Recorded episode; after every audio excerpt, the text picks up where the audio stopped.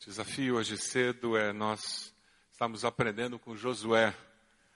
Lá em Josué capítulo 3, abra sua Bíblia, deixa ela aberta, veja essa pessoa que está ao seu lado, se ela encontrou o texto para que todos possamos participar da leitura do texto enquanto estivermos lendo o texto bíblico. O tema da mensagem hoje é: Você quer viver pela fé?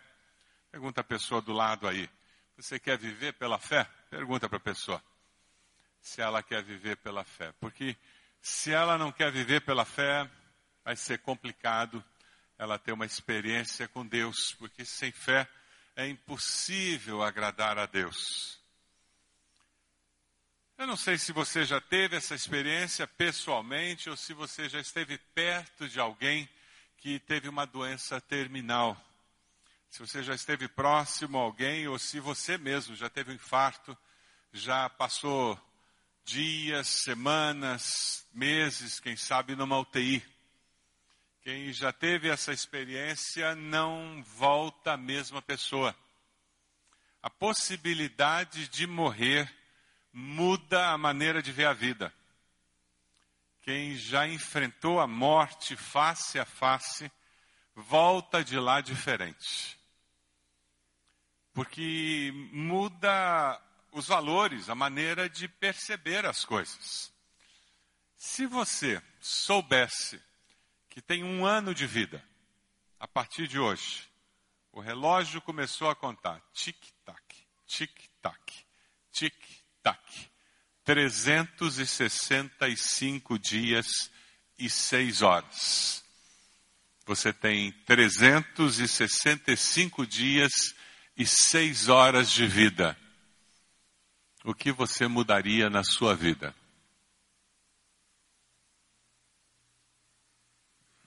Dia 21 de junho de 2016 às 18 horas, o atestado de óbito seria assinado. Daniel Oliveira, ele foi tão legal. Era uma boa pessoa. Sabe, Valmir foi uma pessoa tão legal, tão querido. A Dirlete, tão simpática. 21 de junho de 2016, às 18 horas. Emanuele, puxa vida, membro da nossa igreja há tantos anos. O Evaldo, puxa, quem diria? Pensei que ele ia viver mais. A mãe morreu com cento e poucos anos. Família tão longeva. Foi tão jovem. O que você faria se tivesse mais um ano de vida? O que você mudaria? na sua vida, na sua família, na sua maneira de se relacionar com as pessoas.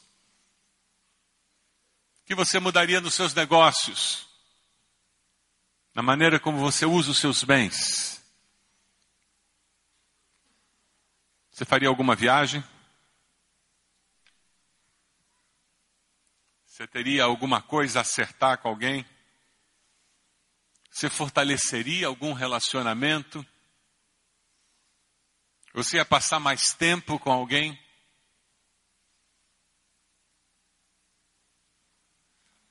Você correria algum risco que evitou correr até hoje?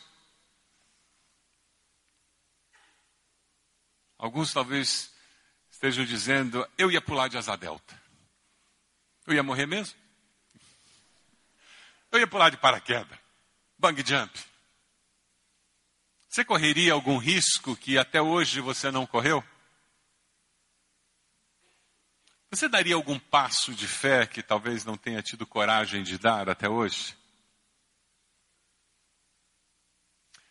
O texto que nós vamos ler é sobre um homem que foi colocado numa sinuca de bico pela vida. Ele teve que assumir uma posição muito arriscada que o colocou com risco de vida, mas uma posição que o desafiou a confiar em Deus ou confiar em Deus.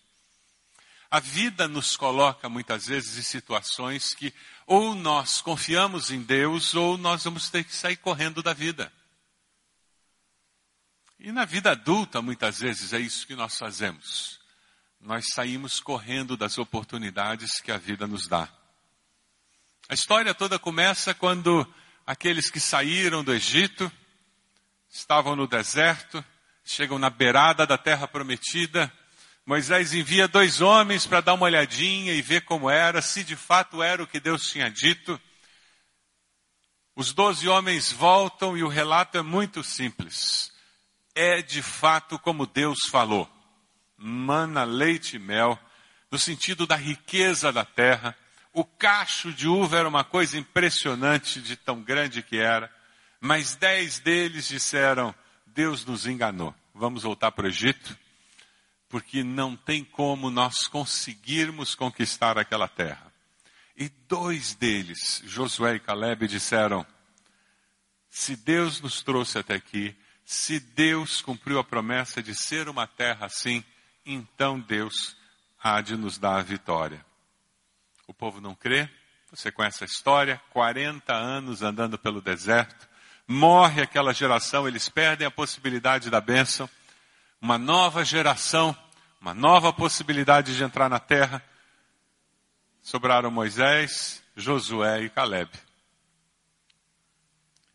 Como Moisés não entraria na terra prometida por outras razões, Deus manda ele escolher e colocar o poder para comandar o povo nas mãos de Josué. Veja o texto de Números que vai aparecer na tela. Toma Josué, filho de Num, homem no qual reside o meu espírito, e põe a tua mão sobre ele ele estará diante do sacerdote Eleazar e de toda a multidão, e tu lhe darás os preceitos à vista de todos, e uma parte da tua glória para que toda a congregação dos filhos de Israel o ouça.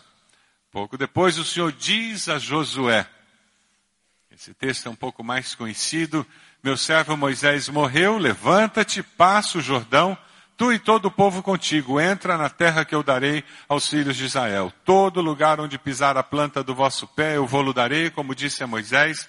Ninguém vos poderá resistir em todos os dias da tua vida. Como fui com Moisés, assim serei contigo. Não te deixarei, nem te desampararei. Tem ânimo de ser forte. Reveste-te de grande fortaleza para observar e cumprir toda a lei que Moisés, meu servo, prescreveu não tenhas medo nem temor, porque o Senhor, o teu Deus, está contigo em toda e qualquer parte para onde fores. O que você faria se você soubesse que Deus daria vitória a você, seja qual fosse o desafio que você tivesse diante de você? Você arriscaria fazer o quê? Se você tivesse a certeza que seja qual fosse o desafio que você tivesse diante de você, a vitória seria garantida, o que você faria? Se você tivesse certeza que você ia prosperar. Conversa com a pessoa do lado aí. Se você tivesse a garantia de que você ia prosperar, você ia arriscar fazer o quê? Olha lá. Você abriu um negócio, ia fazer um vestibular, você ia tentar uma viagem, você ia tentar conversar com alguém, pedir aquela garota em namoro, você ia pedir para casar com aquela namorada. Se você tivesse certeza que Deus ia dar vitória, conversa com a pessoa do lado.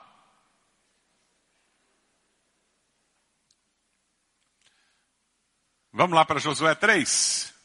É desse jeito que Josué enfrenta a situação de levar o povo para a terra já tinha refugado na primeira tentativa, 40 anos antes, agora não dava para não dar certo, né?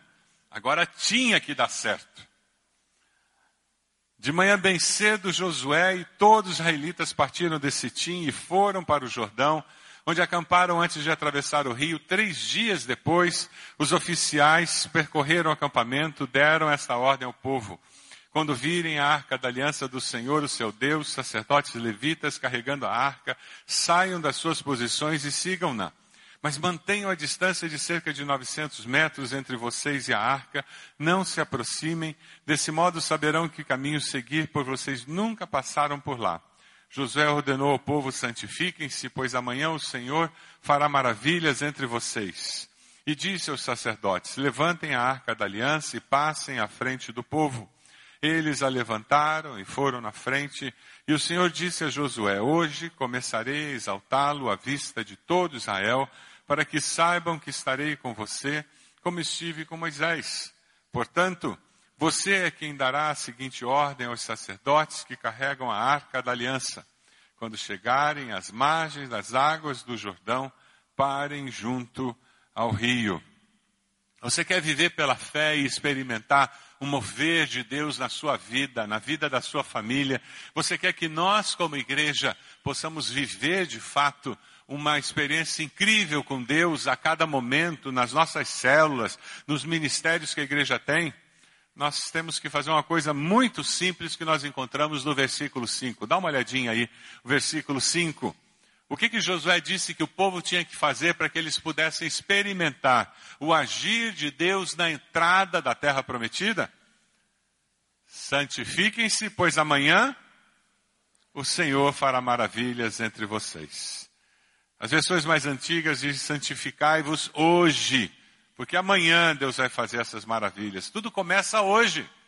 Não é amanhã eu vou começar a orar, amanhã eu vou começar a buscar a Deus, amanhã eu vou mudar de vida, amanhã eu vou ser o melhor esposo, amanhã eu vou ser o melhor estudante, amanhã eu vou estudar para a prova, amanhã eu vou fazer o que eu tenho que fazer, amanhã eu vou cumprir minhas obrigações, amanhã eu vou buscar a Deus. É hoje. A decisão é hoje, eu começo hoje. Eu mudo hoje porque eu quero ter um amanhã melhor. O pecado faz com que a gente sempre fale do amanhã, ao invés de falar do hoje. Porque o meu futuro é construído no presente. Porque o presente nada mais, há, nada mais é do que o futuro de ontem. Não é verdade?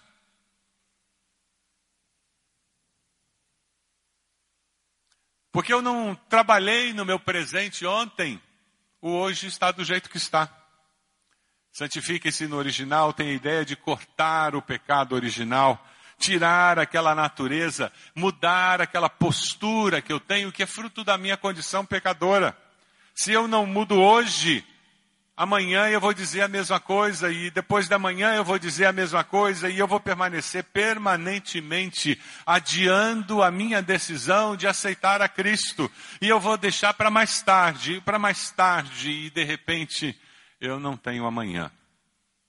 Porque você tem certeza de que estará vivo amanhã?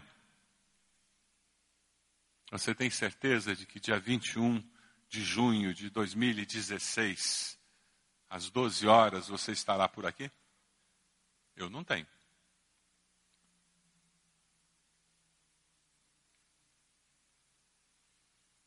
Porque o amanhã é incerto. As minhas decisões têm que ser tomadas hoje porque nós não sabemos como será o nosso amanhã. Agora, quando eu decido hoje seguir ao Senhor, eu decido hoje buscar ao Senhor, eu posso viver com uma expectativa de que enquanto desse lado da morte, Deus vai estar agindo e fazendo maravilhas. Mas se eu estiver do outro lado da morte, aí sim, aí a coisa ficou boa. Porque daí é rua de ouro, é, é mar de cristal, é presença eterna do Deus Todo-Poderoso. Aí a coisa fica boa, né?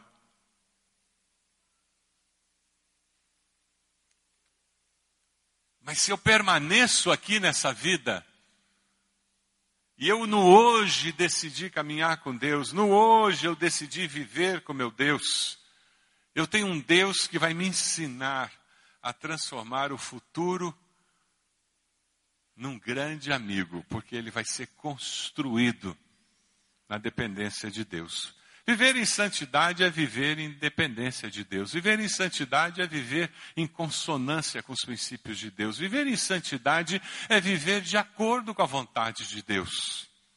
Uma vida de comunhão com Deus, em santificação, fará com que você creia no futuro e viva livre do passado. O passado só serve para nos ensinar lições e para mais nada. Não carregue o passado como um fardo, como uma mochila pesada, como bolas de ferro.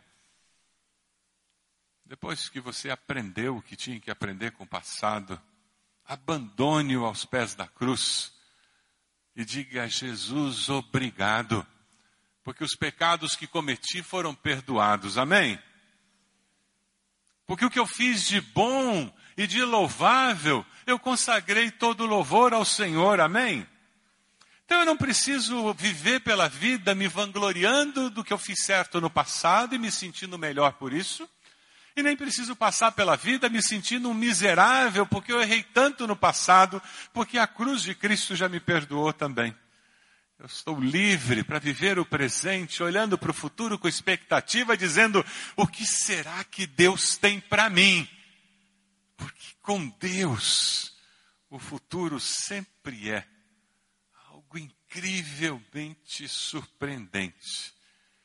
Porque Deus sempre, de uma forma criativa, constrói algo novo para aqueles que caminham com Ele. Vamos dizer juntos um texto de Hebreus, muito conhecido nosso, mas que carrega uma verdade tão profunda.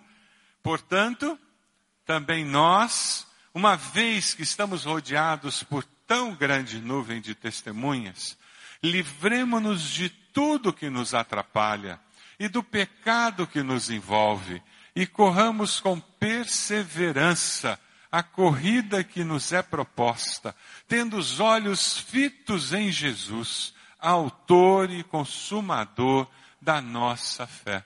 Quem quer viver pela fé, caminhar com Deus, experimentar esse mover de Deus na sua vida, ele olha para Jesus e caminha. Você quer viver a vida cristã desse jeito? Pela fé, com expectativa do que Deus vai fazer na sua família? Quem sabe você está vivendo uma situação familiar, você diz, pastor, o senhor não sabe como é minha família. E talvez eu não saiba mesmo. Mas Deus sabe. E Deus olha para a sua família e ele vê todo o potencial que existe de transformação dentro do seu lar.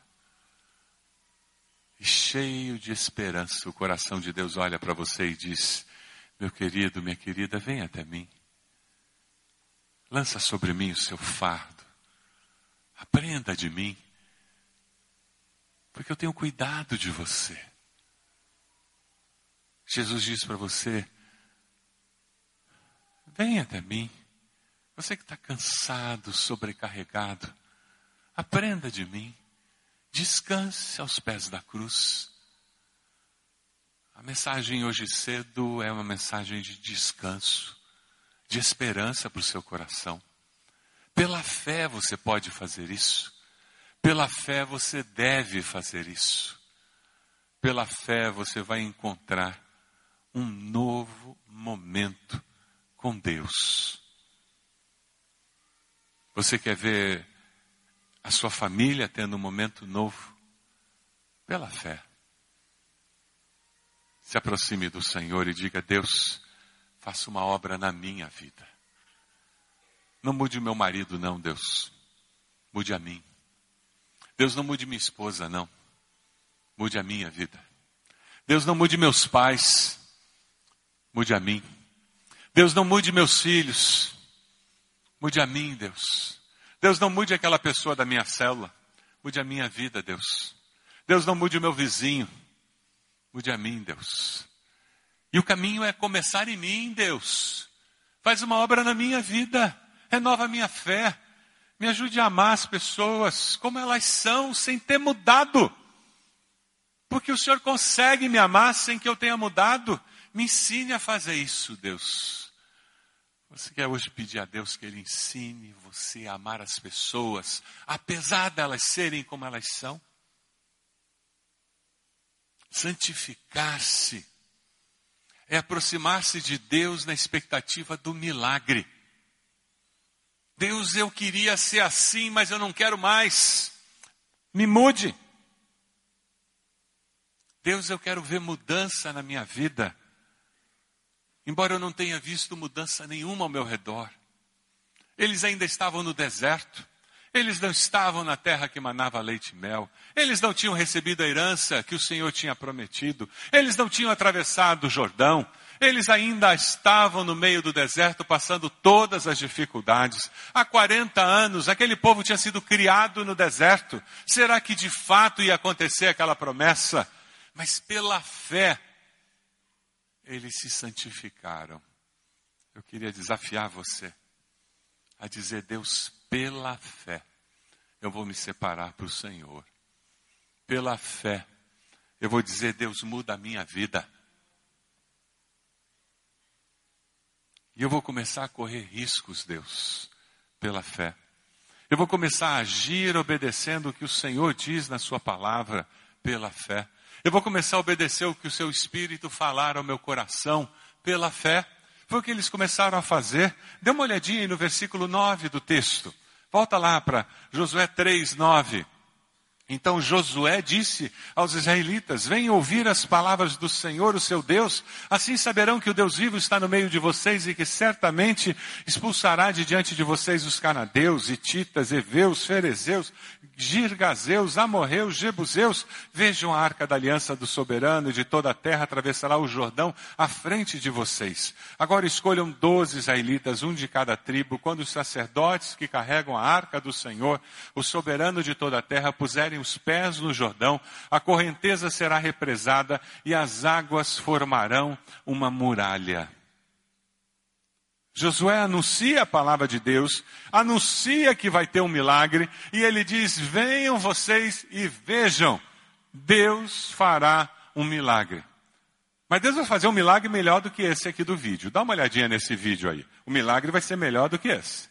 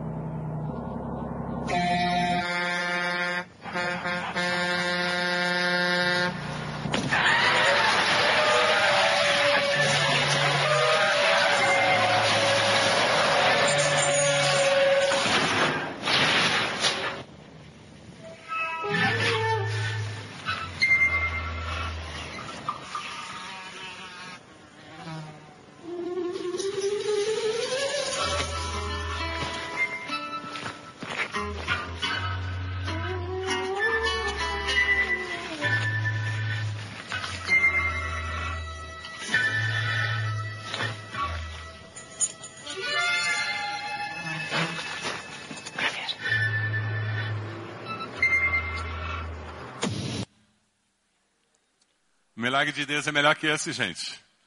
Deus vai além disso, muito mais do que isso. Veja o versículo 14, quando, pois, o povo desmontou o acampamento para atravessar o Jordão, os sacerdotes que carregavam a arca, eles foram adiante. O Jordão transborda em ambas as margens na época da colheita.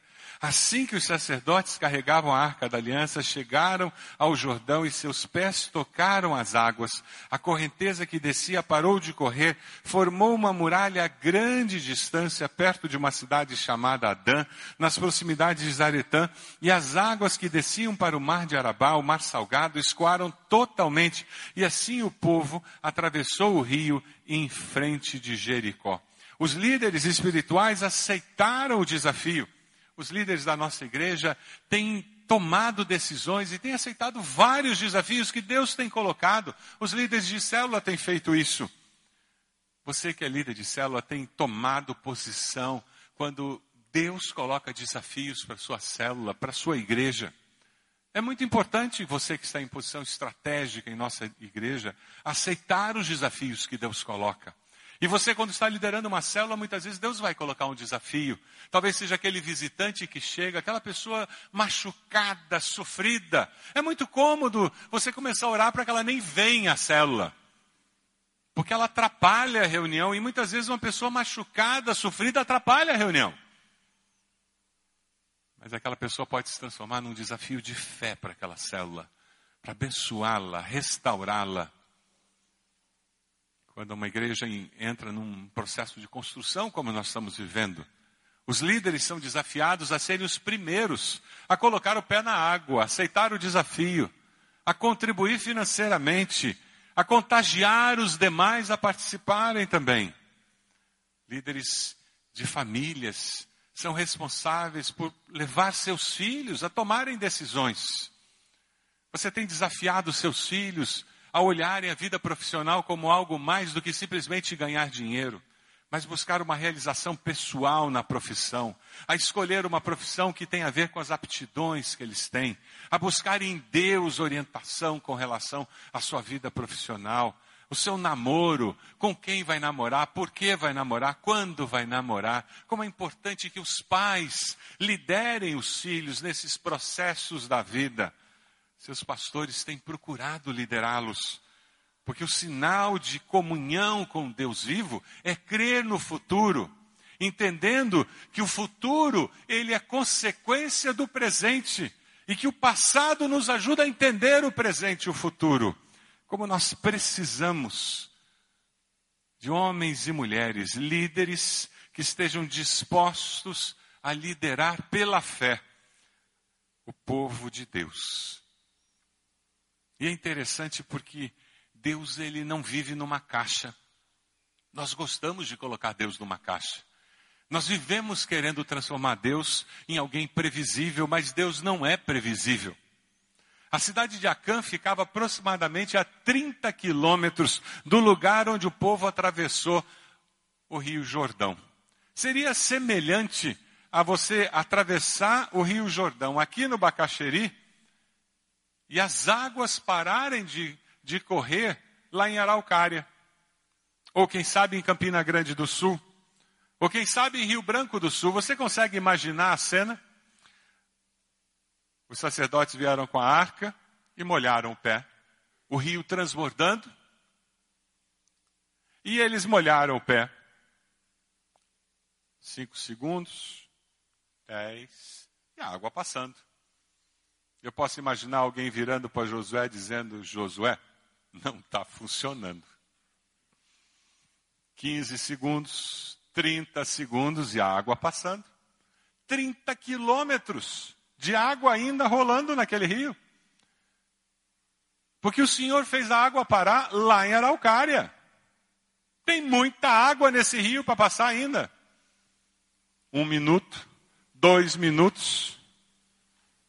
Eu fico imaginando Josué dizendo: Senhor, o senhor tem certeza que era isso mesmo? Eu vou pagar mico na frente do povo, Deus. E de repente eles começam a perceber que a água está baixando o nível. E a água está baixando o nível. E de repente, Josué olha lá para frente e não tem mais água para ver. É interessante porque ele tinha visto aquelas paredes de água no Mar Vermelho, efeito que nem Spielberg conseguia repetir e o povo atravessando, e depois aquele mar cai em cima dos egípcios. Deus podia ter feito isso e parado bem ao lado da arca, ia ficar um fundo bonito, dava umas fotos geniais. Você pode imaginar no Jornal Nacional? Uma foto da arca com os peixinhos do Jordão nadando, aquele fundo. Ia ficar linda a gravação, mas Deus não fez assim. Deus coloca o rio parando a 30 quilômetros, porque Deus não é previsível.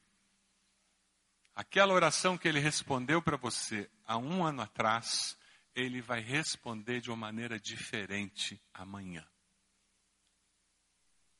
E não tente colocar o seu Deus numa caixinha, porque graças a Deus ele não cabe. Aleluia! Por isso que ele é Deus. A fé deles foi testada. Veja o versículo 17. Vamos ler juntos?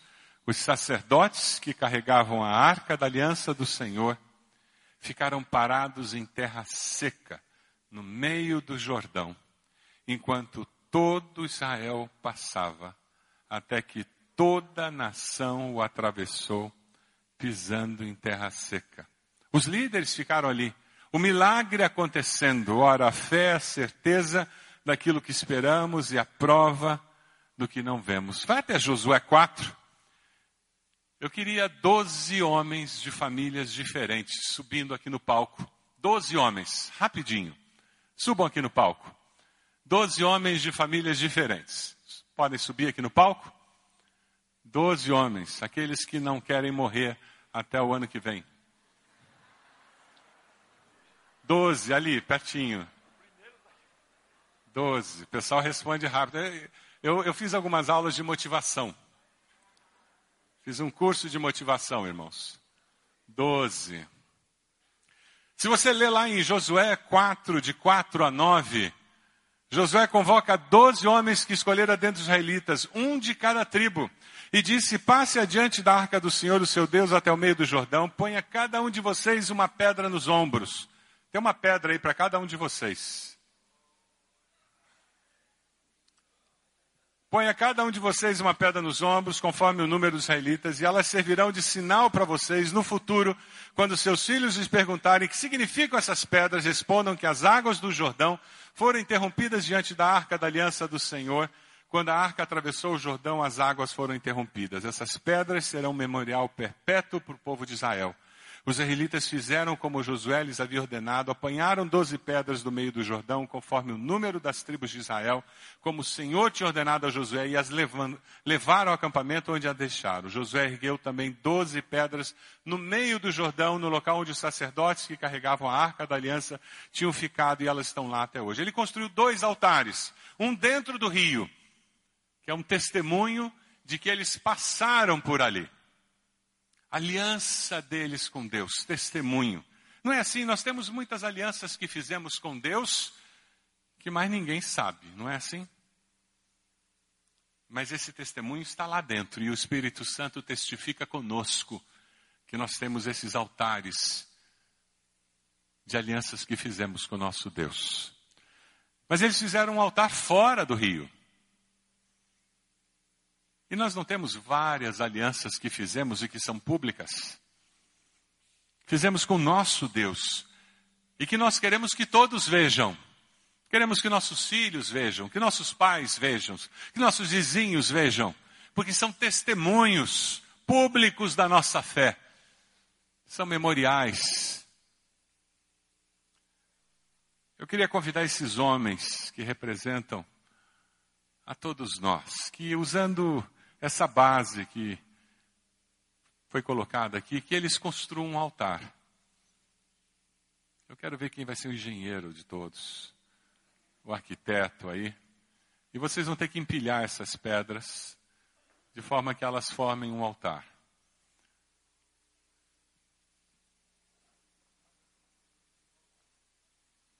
O mais difícil é dar o primeiro passo. É dizer, Deus, eu vou confiar no Senhor. É pela fé que ao invés de adiar para amanhã, eu vou decidir hoje. Eu decido molhar meus pés. Mesmo que a resposta demore, como demorou, porque o Senhor tem o seu tempo, tem o seu jeito de agir, eu decido aceitar Jesus hoje como meu Senhor e Salvador. Senhor, eu decido viver com mais santidade. Muito bem. Podem sentar, muito obrigado.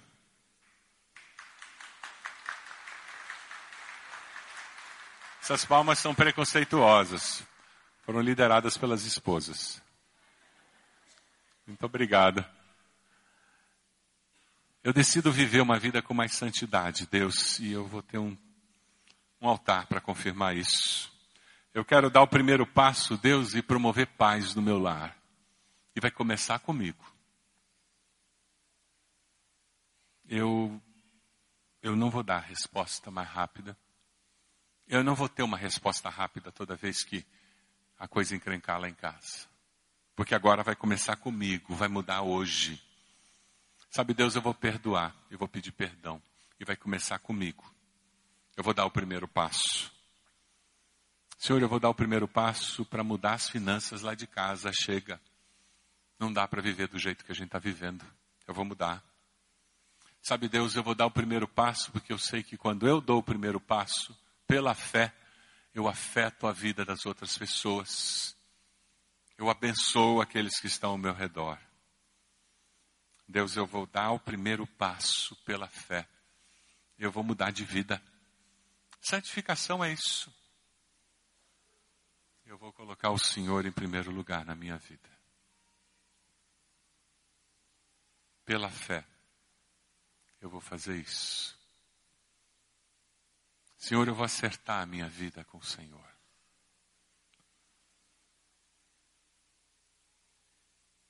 Como igreja, nós estamos vivendo um grande desafio, uma grande oportunidade de ter experiência de fé também. Não apenas na área financeira da sua família, mas na área financeira pessoal, colocando alvos de fé para poder contribuir. Senhor, eu vou dar o primeiro passo, confiando que o Senhor vai honrar. Ah, irmãos, como precisamos pela fé, dar o primeiro passo. Pode abaixar sua cabeça. O texto de Josué, no versículo 24, termina dizendo: Ele fez, ele assim fez, para que todos os povos da terra saibam que a mão do Senhor é poderosa e para que vocês sempre temam o Senhor, o seu Deus. Qual o passo de fé que você tem que dar nessa manhã? Consagração, dedicação ao Senhor. Deus é poderoso para fazer infinitamente mais do que nós pedimos ou pensamos. E é com essa certeza no coração que nós terminamos esse culto hoje. Com um apelo para você dar um passo de fé, confiando que Deus vai agir na sua vida a seu favor. Você será desafiado hoje pela manhã a dar um passo de fé saindo do seu lugar, vindo até aqui à frente você vai pegar uma cartela que diz: Eu e a minha casa serviremos ao Senhor. É uma palavra de Josué. Orando e contribuindo pela fé por uma igreja segura. Você vai levar uma pedra que simboliza essas pedras que foram colocadas aqui no altar.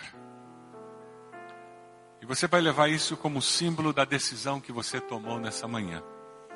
Quem sabe o seu grande passo de fé seja restaurar um relacionamento. Quem sabe o seu grande passo de fé nessa manhã seja acertar as finanças da sua família.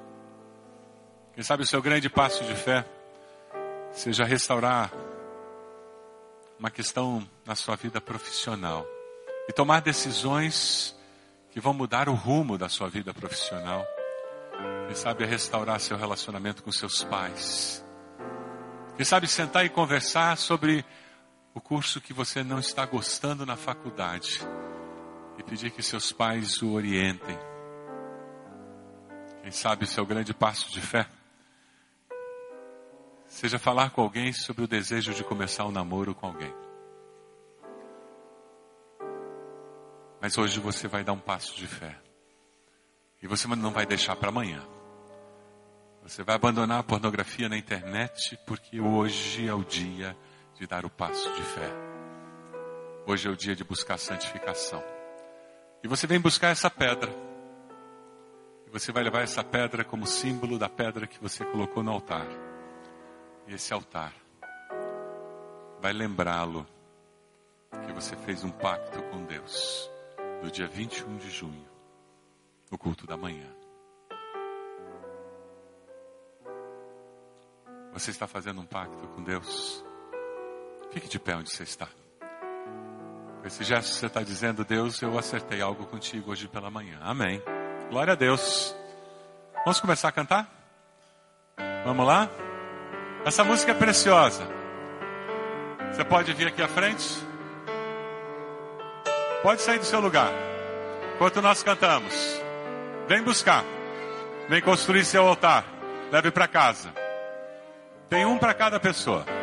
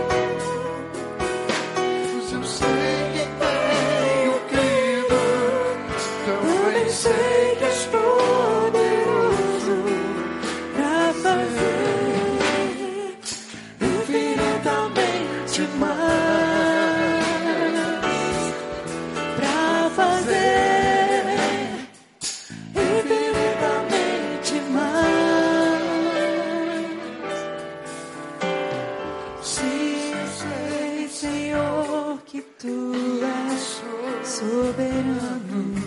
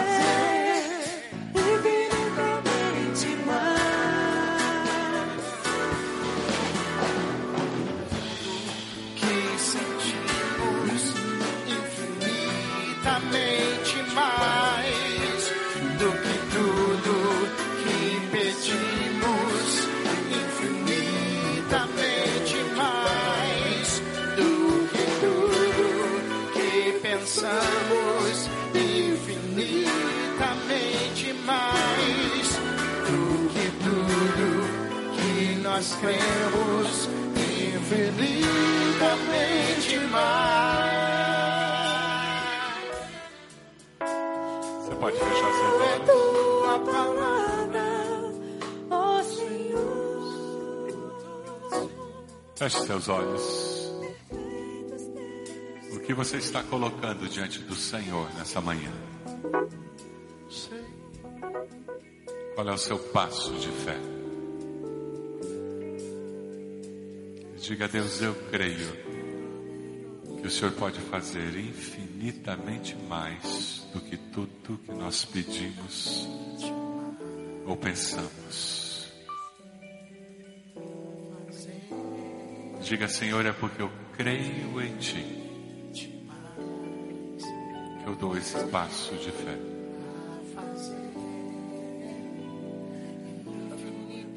Olha o coração de cada um dos teus servos nessa manhã, Senhor, que pela fé se aproximam do Senhor, confiados em Cristo Jesus, que nos dá livre acesso à tua presença. E é no nome de Jesus que nos voltamos a Ti e somente ao Senhor e esperamos a resposta certa que virá do Senhor. Leva-nos com a tua graça, Senhor. Leva-nos com a tua bondade e com o teu grande amor. Que a graça do Senhor Jesus, que a direção e as consolações do teu Santo Espírito sejam conosco e com todo o teu povo hoje e sempre. Amém e amém.